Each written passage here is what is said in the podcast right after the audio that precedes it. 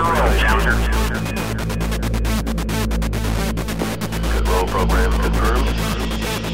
Challenger now heading down 180.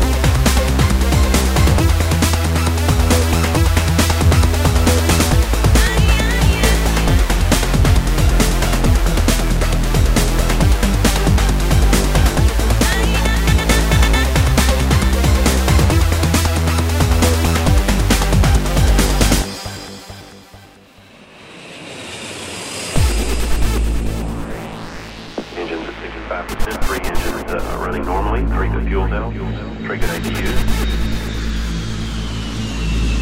Velocity 2,257 feet per second. Altitude 4.3 nautical miles, downrange